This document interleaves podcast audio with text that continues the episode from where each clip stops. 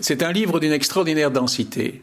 Euh, cette autobiographie, qui se présente comme telle d'ailleurs, de Salman euh, Rushdie, sous le titre Joseph Anton, parce que son nom de code qu'il avait choisi pendant toute cette période, qui n'est d'ailleurs pas achevée, on le sait bien, euh, d'homme traqué, était Joseph Anton, et il avait choisi cela parce que Conrad d'un côté et Tchekhov de l'autre sont deux, de ses dieux. Mais on ne peut pas s'empêcher de penser que c'est aussi de sa part à lui une manière immédiatement de se caler entre ces deux géants, ce qui en soit quelque chose de désarmant, euh, même si c'est le signe euh, un, peu, pathétique euh, d'une surévaluation provisoire de soi, parce que rien n'exclut qu'un jour Salman Rushdie ne soit pas seulement l'écrivain illustre qui, le 14 euh, février 1889 euh, a été frappé de, la fatwa, mais aussi tout simplement un très grand écrivain de la littérature mondialisée, parce que ça renvoie à cet article qui avait paru dans Time Magazine euh, qui disait The Empire Strikes Back, c'est-à-dire l'Empire contre-attaque, et ça consistait à dire les grands écrivains de langue anglaise d'aujourd'hui ne sont plus des Britanniques. Et ce sont des, Japonais, euh, des Africains euh, ou, des Indiens, et pas mal d'Indiens, bien sûr, hein, dont Salman Rushdie est le plus célèbre, mais peut-être pas le plus extraordinaire. Il y a une littérature indienne de langue anglaise qui est, tout à fait euh, éblouissante, et dans laquelle il s'inscrit d'une manière un peu particulière, parce que, et ça explique en partie d'ailleurs ce qui lui est arrivé, c'est que de tous ces écrivains, il est peut-être le plus occidentalisé, c'est-à-dire celui qui s'est le plus euh, distingué de la tradition locale, euh, ce qui s'est marqué sur, un plan, religieux et ce qui a euh, entraîné la, la, lugubre fatwa.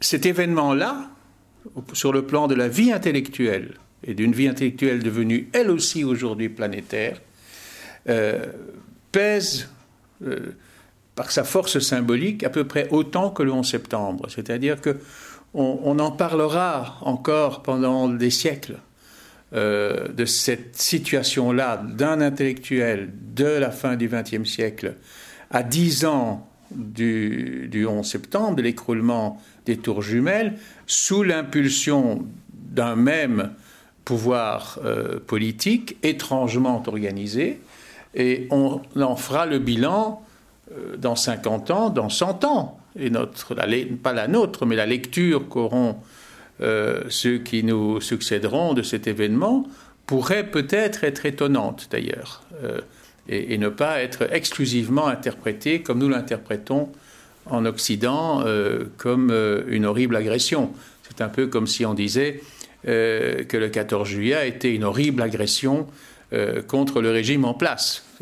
on voit bien que la perspective historique est quelque chose qui est en mutation permanente, et pas seulement par une question de rapport de force, mais tout simplement par une question d'évolution des esprits, fait que nous reconsidérons les événements selon la situation générale dans laquelle on se trouve. Donc Salman Rushdie, euh, qui à ce moment-là a écrit euh, trois romans, euh, dont, un très important parce qu'il correspond, ça s'appelle Les Enfants de minuit, parce que ça correspond à l'indépendance proclamée de l'Inde, donc qui est déjà un écrivain qui se situe clairement à la, à la frontière entre une littérature euh, j'allais dire, intimiste et une littérature euh, politique, euh, qui a un regard sur, sur son pays d'origine et sur sa place dans, dans le contexte international. c'est un écrivain qui a une, une extraordinaire capacité de, de, préscience politique. Par exemple, il y a un roman de lui qui s'appelle Furie et qu'on peut considérer comme un roman prophétique du 11 septembre où, il euh, décrit un attentat contre un building new-yorkais dans les années, euh, dans, les, dernières années du siècle passé. il a, il a une, capacité de, perception qui est à la fois nourrie par une gigantesque culture et par une, une, hyper, une sorte d'hyper lucidité sur le plan historique même. Alors il se trouve que euh, il y a une erreur de perspective, à mon avis, au moment où il écrit les versets sataniques, c'est qu'il il assimile à sa propre culture le, comportement intellectuel de la communauté dans laquelle il vit à ce moment-là, c'est-à-dire une communauté occidentale, dans laquelle le rapport à la religion n'est pas le même. C'est comme s'il avait oublié euh, la société d'où il est issu qui est elle-même d'ailleurs dans la société indienne euh, une classe euh, particulière d'intellectuels qui, qui, arrive à avoir par rapport à, l'héritage spirituel une, une, liberté de vue et une perspective, disons, objective qui, qui, rejoint un peu la laïcité occidentale. Donc il a été préparé à cela par, par, son éducation et puis plongé dans, la vie littéraire euh, britannique, euh, il s'est senti encore plus autorisé. Je, sais très très bien euh, ce qu'on pourrait reprocher aux commentaires que je viens de faire, c'est-à-dire qui ferait penser que je, considérerais personnellement qu'il est allé trop loin. Je ne suis pas loin d'admettre cette objection. Et d'ailleurs, dans, dans la, les innombrables polémiques qui se sont euh, développées autour de l'affaire, il y a un autre écrivain britannique, malheur hyper britannique, mais que je considère moi comme un très grand auteur contemporain, qui n'a cessé de prendre une position d'opposition à Salman Rushdie, c'est John Le Carré. Et John Le Carré, euh, dont on ne peut pas nier que ce soit un homme qui est une connaissance intime du rapport des communautés, des pays, des idéologies, hein, euh, a toujours pris ses distances de la position de Rushdie, au moins au, point de, mener Rushdie à tenir à son propos les, les, traits les plus vindicatifs euh, de son livre. Euh, je vais lire un, petit passage de, Le Carré, d'ailleurs, à ce sujet, qu'il cite. Hein. Tous ceux qui ont lu hier les lettres de Christopher Hitchens, qui est l'ami de Salman Rushdie, et de Salman Rushdie, doivent se demander en quelle main est tombée la grande cause de la liberté d'expression. Qu'ils viennent du trône de Rushdie ou du caniveau de Hitchens, le message est toujours le même. Notre cause est capitale, elle ne souffre ni réticence ni contradiction. Celui qui la combat est par définition un ignorant, un prétentieux et quelqu'un d'à moitié illettré. C'est vrai, tout le livre de Rushdie est imprégné de cette idée qu'il y a les bons et les mauvais. Les bons, c'est ceux qui m'ont soutenu, les mauvais, ce sont ceux qui ne l'ont pas fait. Parmi les mauvais, il y a des personnes, euh, c'est pour cela d'ailleurs qu'on doit la citer en premier lieu, parce qu'elle a Prime Minister de l'époque où l'affaire se déroule, c'est-à-dire Mme Thatcher, qui n'est pas connue pour sa grande euh, culture euh, littéraire et qui clairement a toujours dit son embarras de devoir notamment consacrer tant d'argent à la protection de quelqu'un qui, à son avis, aurait mieux fait de s'abstenir.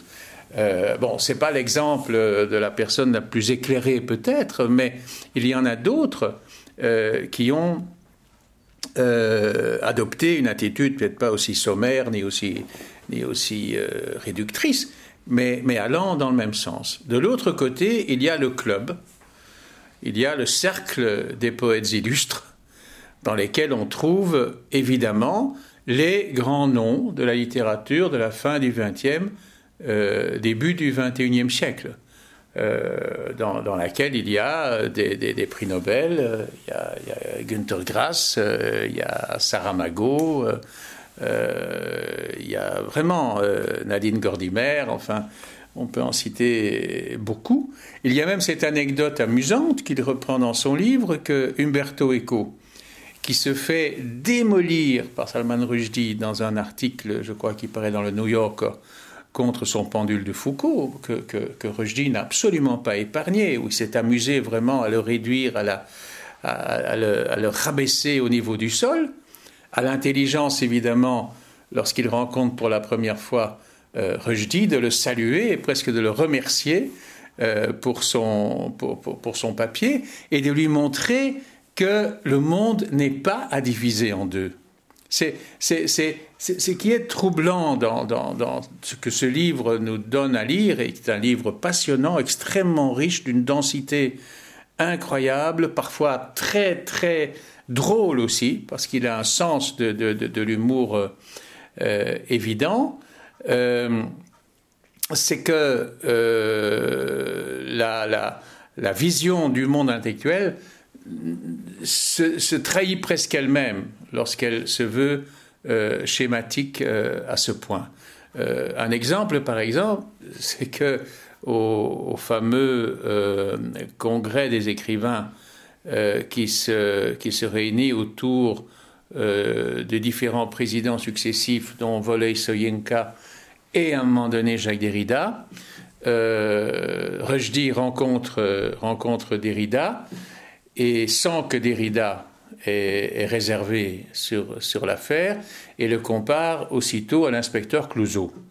Euh, donc dès le moment où quelqu'un prend la moindre distance de, son, de, son, de sa défense, euh, il est stigmatisé dans l'instant, ne sachant pas que, agissant de la sorte, il se comporte comme un ayatollah à sa manière c'est la, contradiction foncière euh, du livre. Il y a aussi une autre dimension du livre qui, laisse un peu, rêveur, mais, qui en même temps en fait le prix, parce que euh, c'est un livre monstrueux de certaine façon, au sens où euh, il se permet des tas de choses, dont notamment le récit de sa vie privée. C'est-à-dire qu'il est évident qu'être la compagne de, de Salman Rushdie dans une épreuve comme celle-là n'est pas commode. Euh, ça entraîne euh, un divorce qu'on nous raconte par le menu. Euh, ça amène aussi des, situations invraisemblables de harcèlement de la part d'autres femmes, enfin qui, qui, répandent sur lui leur protection maternelle, avec toutes les conséquences parfois carambolesques que ça peut donner. Tout ça nous est servi dans, dans, le livre. Euh, ce qu'on peut y découvrir aussi, et qui est, assez plaisant, c'est cette société littéraire euh, anglaise euh, dans laquelle euh, ces, grands écrivains, Martin Amis, Ian McEwan, Margaret Drabble, et Salman Rushdie se prêtent leur villa, leur cottage dans la campagne euh, où Rochdy vient s'installer pour une semaine, un mois, accompagné de ses gardes du corps, bien entendu, euh, dont il a eu la décence de ne pas donner le vrai nom, parce que il, raconte qu'il y a des gardes du corps euh, de deux catégories aussi, c'est-à-dire il y a ceux qui sont là parce qu'on leur a dit de faire comme le chef a dit et qui ne marquent pas à son, à son égard beaucoup de sympathie, et puis il y en a d'autres dans une espèce de syndrome de Stockholm, enfin, euh, qui, qui, se mettent de prendre d'affection pour lui, qui deviennent tout d'un coup des, des, gardes du corps hors du commun et, qui ont droit à entrer dans la légende. Euh, le, sentiment de, de, fond du livre, euh, c'est cette espèce de surévaluation, c'est-à-dire on dit aujourd'hui que l'écrivain n'a plus le statut qu'il pouvait avoir, mais attention, les écrivains n'ont jamais eu de leur vivant euh, le statut que les meilleurs d'entre eux, enfin ceux qui ont échappé à, l'oubli, ont acquis au fil du temps. On sait quand même bien que, euh, si on ne prend que le 18e, ni la vie de Diderot, ni la vie de Voltaire, ni, ni, la vie de, Rousseau n'ont été un fleuve tranquille de leur vivant. C'est pas parce qu'on se retrouve un jour au Panthéon qu'on pense qu'on a été euh, une vache sacrée, c'est le cas de le dire, de son vivant. Euh, et c'est là que aussi euh, le, livre ne manque vraiment pas d'intérêt. Euh, c'est qu'on ressent chez ces écrivains anglais, qui sont des écrivains, être un écrivain à succès anglais n'a rien à voir avec un écrivain à succès dans quelque pays que ce soit. Parce qu'on écrit dans la langue, la lingua commune de la planète. Ça veut dire qu'un écrivain anglais à succès est un milliardaire. Que dès lors, euh, ces gens se comportent comme tels, sauf qu'ils n'ont pas, en plus, le désagrément d'être tenus pour des ennemis de la communauté, ce que je pense tout à fait justifié. C'est qu'un écrivain ne doit éventuellement sa fortune qu'à son travail. Il, ne s'est pas enrichi directement sur le labeur des autres. Donc, mais ça les rend intouchables à un point incroyable.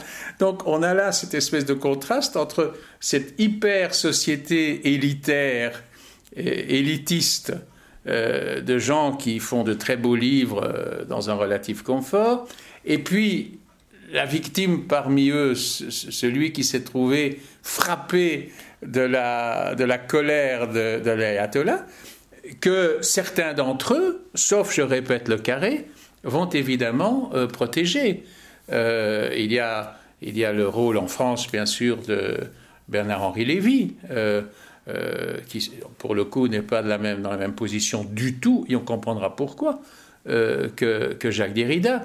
Il y a, il y a la, position de Václav Havel, par exemple, qui tient beaucoup après être devenu président, parce qu'il faut bien se dire que entre euh, février 89 et février 90, il y aura eu la chute du mur de Berlin. La chute du mur de Berlin a droit à un paragraphe dans le livre, mais surtout ce qui est intéressant, c'est que Václav Havel est devenu président, donc c'est un écrivain qui devient président de la République, donc il devient vraiment digne d'entrer dans, le cercle des élus dont on parlait tout à l'heure. Et alors on a tous les développements qui font que euh, l'État britannique ne veut pas protéger une rencontre entre Václav Havel et Salman Rushdie. Ce qui veut dire que Rushdie, alors, devant la désolation de Havel, euh, lui dit Mais je viendrai vous rendre visite chez, vous. Nouvel embarras euh, à Prague. Euh, par le gouvernement tchécoslovaque encore à, l'époque. Et à ce propos, j'ai une expérience personnelle à, évoquer, c'est que j'ai fait partie, je crois que c'était en 2001, de, du jury du prix Aristeion, donc le prix littéraire européen euh, qui se délibérait euh, cette année-là à Copenhague. Et nous nous trouvions en train de, de décider de l'attribution des prix et le dépouillement des, résultats avait fait apparaître que deux noms émergeaient, qui étaient Mayer, l'auteur allemand Mayer, et Rushdie. À ce moment-là, c'est moi qui ai arrêté les débats et qui est dit il faudrait que nous en restions là. Pour une raison simple, c'est que si nous couronnons Ransmeyer, on dira que c'est parce qu'on a craint de couronner Rushdie. Euh, si on couronne Rushdie tout seul, on dira que c'est une provocation supplémentaire. Donc, en les mettant ex aequo, je pense que c'est l'attitude la plus sage. Elle a été adoptée. Lorsque nous avons transmis le résultat des courses, on a mis le, gouvernement danois en, grand embarras et surtout le ministre de l'Intérieur, qui a immédiatement dit que la remise du prix à Rushdie ne se déroulerait pas sur le territoire danois. Et euh, ça a même donné lieu à une crise gouvernementale avec, euh, menace de démission, enfin tout le, tout le saint tremblement. Euh, en fin de compte, au terme de, plusieurs mois de tergiversation, ils ont fini par décider que la remise aurait, bien lieu au Danemark. Et ils avaient trouvé un lieu pour que ça se passe. Euh, c'est un musée célèbre qui se trouve à une quinzaine de kilomètres de, Copenhague. Alors, euh, je me suis rendu à cette, à cette remise des prix, c'était trop tentant. Et c'était très drôle aussi parce que euh, ce, musée euh, isolé comme ça dans, la campagne était euh, sous haute surveillance, c'est-à-dire qu'il y avait un hélicoptère qui le survolait. Je me souviens que dans le plan d'eau près du musée, il y avait un homme grenouille, qu'il fallait montrer patte blanche à un kilomètre de, l'endroit, enfin on était cerné de cordons de police, etc., etc. Et puis, et puis à l'intérieur, euh, Rushdie était là, il a remercié, puis a participé au cocktail. C'est un homme assez jovial, qui, qui, qui s'abreuve volontiers. Enfin, tout ça, une très très charmante ambiance. Mais la chose la plus pittoresque, c'est que le soir de cette, de cette remise, je me retrouve dans un, dans un restaurant du centre touristique en fait de, Copenhague. Et qu'est-ce que je vois Bizarrement, c'est que à la terrasse limitrophe et à une table assez proche, Rushdie avec cinq personnes en train de dîner. Le service de sécurité devait être très très bien organisé parce que je n'ai repéré aucun garde du corps dans les environs. Le contraste entre le déploiement incroyable de mesures prises autour de la remise du prix et sa décontraction là-bas euh, était assez, assez euh, piquant. Euh, par la suite, j'ai interviewé Rushdie à propos de son, de son roman L'Enchantresse de, Florence. Et c'était en, en 2008, je crois.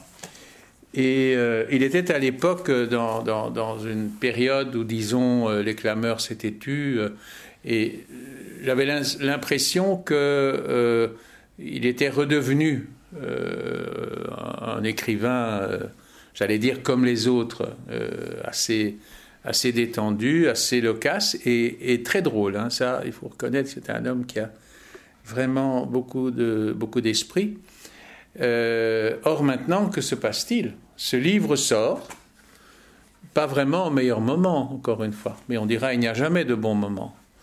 Euh, il paraît que la fatwa a encore été augmentée dans, la somme euh, promise à, celui qui, qui, passera à l'acte. Il, vit actuellement aux États-Unis en clandestinité absolue. même son éditeur prétend ne pas savoir où il est. Donc, le cauchemar euh, continue. Je crois qu'il faut rendre hommage et, vraiment s'incliner devant le, courage et, l'endurance et, l'énergie de, cet homme, parce que il est certain qu'il aurait pu, comme d'autres l'auraient peut-être fait, faire comme Galilée et dire et pourtant elle tourne. Euh, il, ne l'a pas fait, il faut, il faut le reconnaître. Euh, je crois que toutes les réserves que, j'ai sur le livre sont facilement pardonnées à partir du moment où on, se dit que euh, quelqu'un qui vit une, expérience pareille ne peut pas véritablement disposer de la sérénité euh, nécessaire à notamment ne, pas vouloir à tout prix s'afficher comme écrivain et non pas seulement comme, comme people même si par ce fait même il y sacrifie. Donc on est dans un embrouillamini incroyable de, contradictions, euh, mais qui est lié à, la singularité absolue de la situation, parce que euh, singularité il y a. Je crois qu'on ne peut pas comparer euh, la position de Rushdie à qui que ce soit, même pas à, à des, écrivains euh, enfermés dans des camps, euh, et Dieu sait s'il y en a eu sous, les régimes les plus divers, tout simplement parce qu'il est euh, le, proscrit dans la modernité. Il dit à un moment donné que devant le développement d'Internet, il dit si ces techniques d'information-là avaient été plus développées au moment où j'ai subi moi la condamnation, là je suis à peu près certain que j'aurais été déjà mort. Et là-dedans, il y a peut-être une remise en question possible de cette société soi-disant de l'information dans laquelle nous sommes plongés aujourd'hui.